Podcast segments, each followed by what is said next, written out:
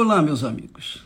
Deus abençoe a vocês e que enquanto nós estamos falando, ensinando a palavra de Deus, que o espírito da palavra venha sobre todos os que a aceitarem. Com licença. Então, que a palavra, o espírito da palavra de Deus venha sobre todos os que são humildes de espírito. então, que você seja abençoado, abençoado no dia de hoje. E não só no dia de hoje, mas por toda a eternidade. Mas seja mesmo. Que o meu Senhor, o Espírito Santo, mesmo que abriu a minha mente, o meu entendimento, que me libertou, venha sobre você e faça, no mínimo, o mesmo que ele fez e tem feito comigo. Nós temos falado muito sobre a paz. Não há paz de espírito se não houver fé. Só a fé sobrenatural, a fé inteligente, a fé que se apoia exclusivamente na palavra de Deus, nos dá o direito de ter paz, paz com Deus, sobretudo, paz com Deus. Então nós temos paz com Deus por meio da fé. Isso é glorioso demais, porque eu não preciso de fulano, beltrano, cicrano, eu preciso apenas de mim mesmo para ter essa paz, para ter a paz que inunda o nosso ser e faz-nos viver em paz. Ainda que os problemas surjam, as tempestades, as tribulações, as situações difíceis, mas Jesus disse: tem de bom ânimo. Eu venci o mundo e eis que estou convosco todos os dias, até a consumação dos séculos. Então, são palavras que fortalecem a nossa fé, que carregam para dentro da gente uma fé viva, inteligente, capaz de suportar e ultrapassar todas as barreiras e dificuldades. Mas falando de paz, uma das palavras que Jesus falou sobre a paz é o seguinte: lá no Monte das Bem-aventuranças, você já deve ter lido isso muitas vezes, mas talvez não tenha é, se apercebido da grandeza dessas palavras, da grandeza delas. Jesus disse assim, antes de eu falar que Jesus falou, eu quero confessar para vocês que eu tinha uma curiosidade imensa de saber por que, meu Deus, porque muitos são chamados e poucos são escolhidos. Por quê? Por que, que nem todos conseguem entrar pela porta estreita, né? o caminho estreito, a porta apertada? Porque nem todos o Senhor não quer a salvação de todos, o Senhor não veio, o Senhor não morreu por todos, porque nem todos foram chamados também. Só muitos foram chamados, mas dos muitos chamados, apenas poucos foram escolhidos. Por quê? Por quê, meu Deus? Por que, que uma pessoa, por exemplo, está conosco há tantos anos?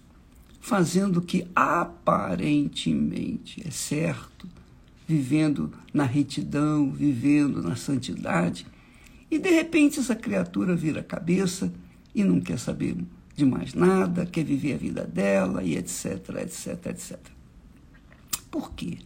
Por que, que a pessoa pega a coroa da vida e de repente, ah, eu não quero coroa, não. Eu não quero coroa da vida, coisa nenhuma, eu quero dinheiro. Infelizmente, essa é a situação de muita gente. Mas a questão ficou até o dia que Deus, na sua infinita misericórdia, me revelou. Ele disse assim: Bem-aventurados. Bem-aventurados, todos nós sabemos que significa dizer felizes, felizes, felizes ou bem-aventurados os que têm fome e sede de justiça, porque eles serão fartos. Então, quem tem fome e sede de justiça será farto, com certeza. E fome e sede de justiça, o que, que significa isso? Isso vem responder a pergunta que eu tinha comigo. Por que, que somente poucos são escolhidos? Porque a maioria, não é a maioria, porque não todos. Aí vem a resposta. Fome e sede de justiça é fome e sede de tudo que é justo, tudo que é correto, tudo que é perfeito, tudo que é puro, tudo que é digno, tudo o que Deus é. Porque Deus, acima de tudo, é justiça. E porque Ele é justiça, aqueles que têm fome e sede de justiça têm fome e sede de Deus. Tem fome e sede de Deus. Às vezes a pessoa, coitada, ela foi jogada no mundo, nasceu sem, sem pai, a mãe não, não sabe quem é, a mãe é o mundo. Essa é a realidade. E essa pessoa, essa criatura é jogada no mundo de qualquer maneira. E aí o mundo vai tratar dela, o mundo vai criá-la para fazê-la sofrer, apenas sofrer.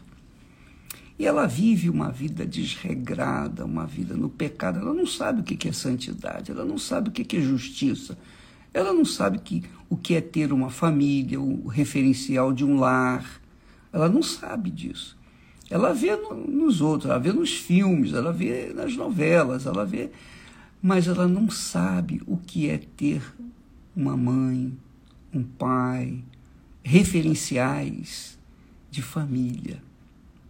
Então ela não aprende, ou ela não aprendeu, o que é justiça, o que é, o que é certo e o que é errado.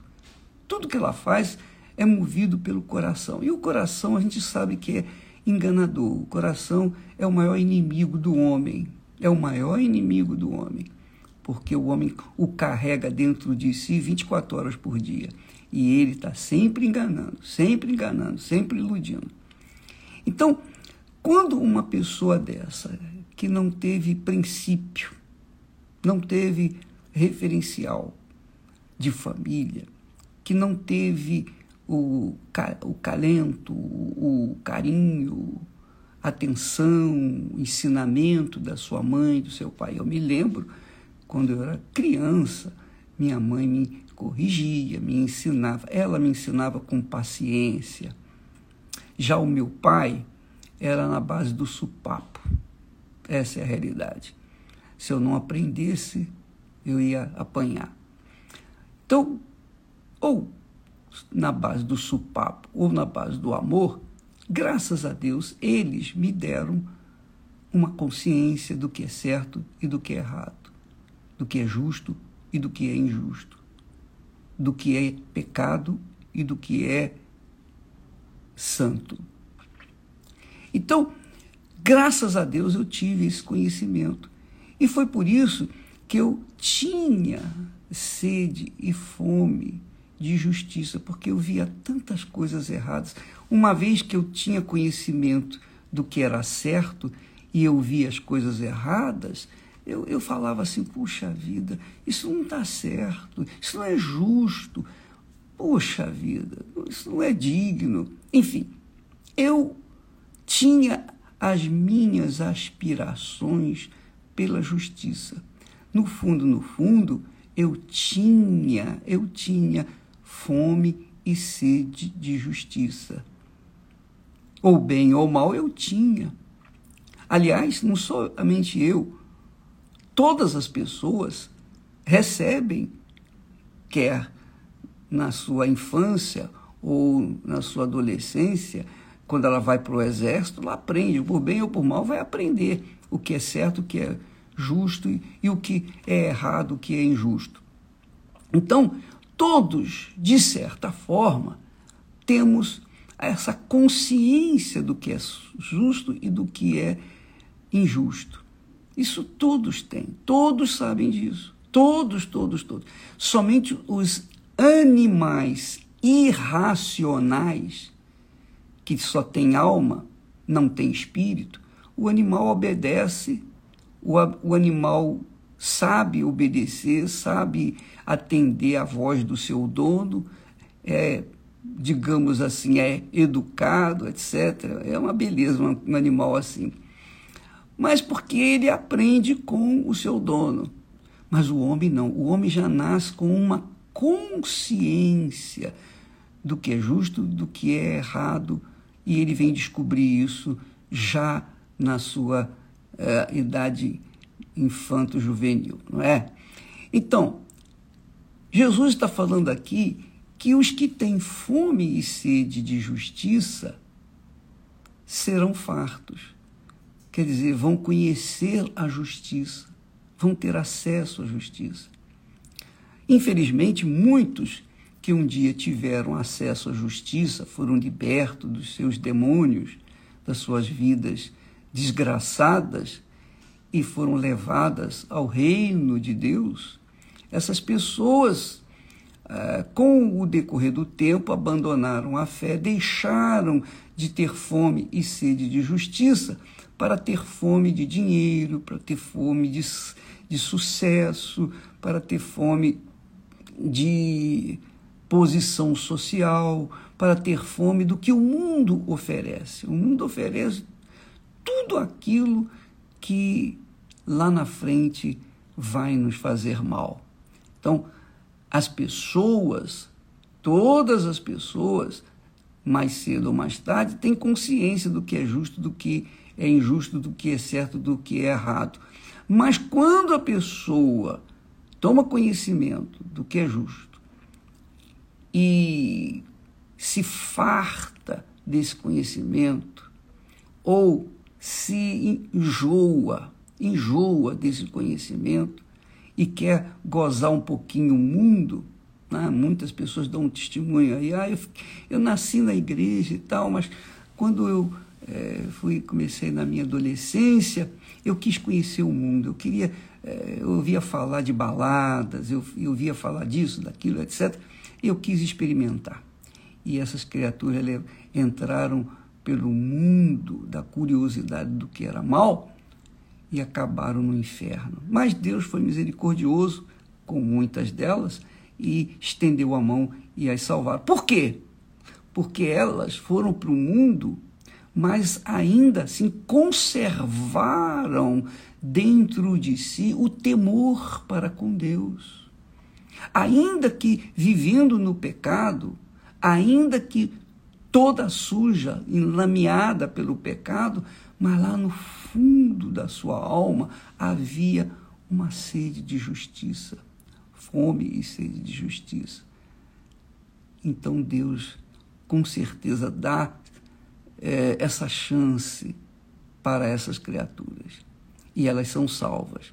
Mas há outros que tiveram experiência com a grandeza de Deus, com a justiça de Deus e abandonaram a fé, simplesmente abandonaram a fé. Provaram até o dom do Espírito Santo, provaram uh, os poderes do mundo vindouro, mesmo assim viraram as costas, foram, eh, sabe, eh, desanimando da fé, da justiça, porque a fé é o que traz a justiça. É a fé que traz fome, sede de justiça. Então, quando a pessoa enjoa ou tem aqueles marasmos e as suas cobiças começam a florar no seu coração, elas deixam o que é justo, o que é certo, para mergulharem nas fantasias que o mundo se nos oferece. Minha amiga, meu amigo, preste bastante atenção. Com de repente você é aquela criatura que está dentro da igreja. Você está dentro de uma igreja, de uma denominação, e você não vive no pecado. Não vive no pecado. Você tem a sua vida normal, você tem a sua, o seu comportamento de acordo com o que você aprendeu da palavra de Deus. Mas, de repente, você é aquela criatura que já não, já não tem mais aquela aspiração pelo que é justo, porque você já teve acesso à justiça, que é a Deus. Então agora você sente um, uma, um pouquinho de atração pelo pela fantasia ou as fantasias que o mundo oferece. E de repente, pouco a pouco, você está se inclinando para as injustiças. Pouco a pouco você está se inclinando para o que é errado. Pouco a pouco você está se enamorando com o pecado. Quer dizer, pouco a pouco, o temor do Senhor foi se esvaziando de dentro de si. E aí você se encontra fria, frio, as orações já não fazem tanto efeito. Você lê a Bíblia e você fala assim: ah, isso aqui eu já sei, isso aqui eu já sei, aquilo, ah, isso aqui eu já li, ah, já li isso aqui. Mas você não medita na palavra de Deus. Você lê a Bíblia. Você sabe que tem muitas pessoas que são viciadas na Bíblia. Os viciados na Bíblia são aqueles que leem, leem, leem, leem, conhecem a Bíblia de ponta a ponta, mas não meditam na palavra de Deus. Porque quanta riqueza, quanta riqueza tem né, nesse verso, nesse simples verso que Jesus falou: Bem-aventurados que têm fome e sede de justiça, porque eles serão fartos. Ele garante que os que mantêm sua fome e sede de justiça serão fartos, porque cada dia, o pão nosso de cada dia, ele vai dando para cada um de nós e vai fartando a nossa alma e fortalecendo, vai deixando a gente ter experiências com as tribulações, com as provações, mas não deixando a gente nunca sozinho, nunca, jamais. Então, com isso, a, gente fica é, fortalecido, a gente fica abrigado no abrigo de Deus. é isso aí. A gente fica ali acolhido no abrigo de Deus. Então, quando vem as tempestades, quando vem os problemas, a gente está ali é, guardado, protegido, porque Deus prometeu e Ele não pode falhar nas suas promessas. Deus falou e não pode falhar no cumprimento das suas palavras. Deus não se esquece de ninguém, muito menos daqueles que carregam consigo esse temor, que é a sede e fome de justiça. Muito legal, muito legal mesmo. Eu fico muito feliz porque Deus me conservou, mesmo sendo um homem sujeito a erros, falhas, pecados. Puxa vida, quantas coisas erradas eu cometi, quantas vezes eu falhei com meu Pai, com meu Senhor. Mas nunca deixei que essa fé na justiça de Deus se esfriasse dentro de mim. Nunca. Então Deus me recompôs. Ele me levantou, me ergueu, me deu a sua poderosa mão. E graças a Deus nós fomos vivendo, lutando, vencendo. E às vezes, às vezes realmente vem aqueles pensamentos, puxa vida, eu estou cansado, cansado. Às vezes você tem que ajudar os outros quando você mesmo está precisando de ajuda, não é verdade? Às vezes você tem que ter uma palavra que venha ao encontro da necessidade de alguém que está no, na beira do túmulo, mas você está enfrentando situações piores do que aquela. E você tem que atender a necessidade daquela criatura, porque assim é a fé que tem sede e fome de justiça. Porque quando a gente carrega esse espírito, o espírito da fé, pela fome e sede de justiça, então a gente não, não fica sossegado, a nossa alma, a nossa consciência não, não vai se cansar de estender a mão para mais uma pessoa, pelo menos. Então, minha amiga e meu amigo, saiba disso. Deus é com você. Ele é justo, ele é perfeito. Mas isso não é suficiente. Você tem que ter certeza que ele vai fazer na sua vida o que ele prometeu que faria. Ele é justo. A palavra que sair da minha boca não voltará para mim vazia, disse o Senhor. Então, aquele que tem sede, carrega consigo essa sede e fome de justiça, essa pessoa vai ser satisfeita. Vai estar sempre satisfeita porque o Senhor vai vir ao encontro dela. Por exemplo, nesse momento aqui, enquanto nós estamos falando, eu tenho certeza que muitas pessoas estão refletindo e dizendo é verdade. Poxa, o Espírito Santo está falando comigo. Eu, eu abandonei o meu primeiro amor e eu sei disso. Eu não sei como voltar. Eu só não sei como voltar.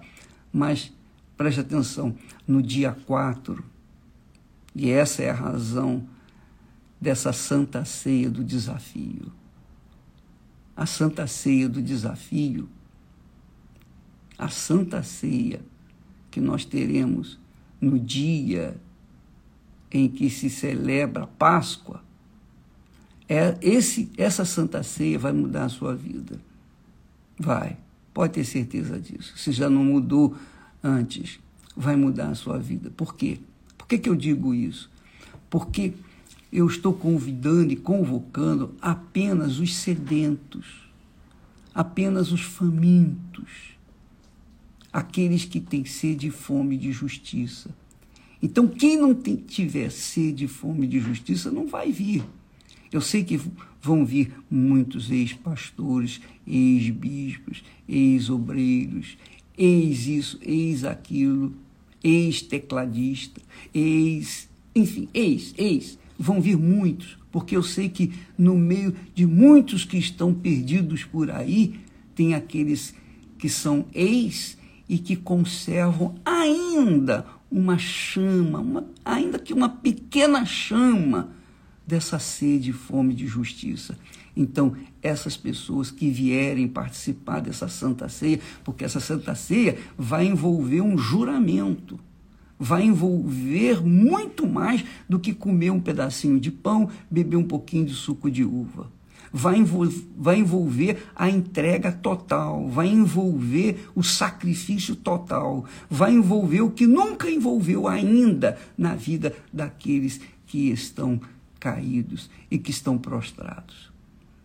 Jesus disse que é melhor que a pessoa seja fria do que morna, porque o morno, é, junto com os que estão quentes, está frio mas o morno, junto com os que estão frios, se acham quentes e estão mornos. Então, essa situação, aquele vai, não vai, meio barro, meio tijolo, pessoa indefinida, é, que ora vai, ora não vai, enfim, esse tipo de gente realmente é muito complicado. E Jesus disse: Estou a ponto de vomitar-te da minha boca. Então, nós vamos ter no dia 4 de abril, em todas as igrejas universal do Reino de Deus, em todo o mundo, nós teremos a Santa Ceia, a Santa Ceia do desafio, uma vida nova. Uma, Deus vai vir saciar. E, e nessa Santa Ceia vai ser diferente. Normalmente, na Santa Ceia, nós servimos, os obreiros servem as pessoas o, pão e o vinho, não é verdade? Você mesmo que é obreiro, obreiro tem servido outras pessoas. Pois bem, mas nesse dia, a exemplo do dia em que Jesus diz que quem com, não comer da minha carne, não beber do meu sangue, não tem parte comigo, nesse dia, Jesus deu, ele mesmo pegou um pão e ele mesmo partiu e foi dando um pedacinho para cada um. Depois ele pegou um cálice e foi dando um, o do mesmo cálice foi dando para cada pessoa. Cada um foi bebendo um pouquinho e depois ele bebeu. Então, nesse dia da Santa Ceia, nós teremos o próprio Espírito Santo o próprio Espírito de Deus servindo você os elementos. Você vai lá no altar e lá no altar você vai pegar um pedacinho de pão, um pedacinho ou um pouquinho de suco de uva, representando o pão, ou representando o corpo e o sangue do Senhor Jesus.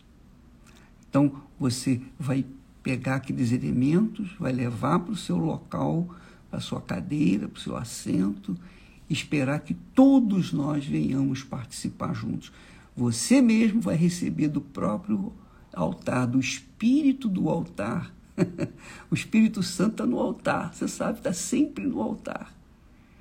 Então, naquele momento, quando você jurar pela sua vida, jurar a sua própria vida, você não pode jurar por nada nesse mundo, mas pela sua vida, você tem o direito de jurar, ó, oh, está aqui, eu empenho a minha palavra e vou deixar o meu pecado.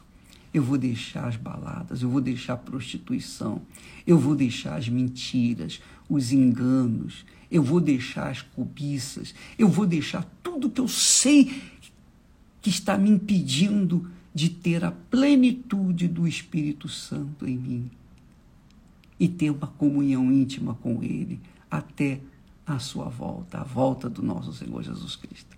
Então, minha amiga, meu amigo, mantenha essa chaminha acesa que você tem aí, porque no dia, no dia o fogo vai descer. O fogo vai descer nesse dia 4 de abril. Será memorável. Você vai escrever esse dia como o dia do seu reencontro com o Senhor Jesus. Para muitos será um reencontro, para outros será um encontro. Tá bom? Então, fica aí a nossa, o, o nosso alerta. Essa é, é a mensagem que Deus nos deu. É, é a palavra que o Espírito Santo me deu para passar para vocês. Deus abençoe então a todos, em nome do Senhor Jesus. Amém.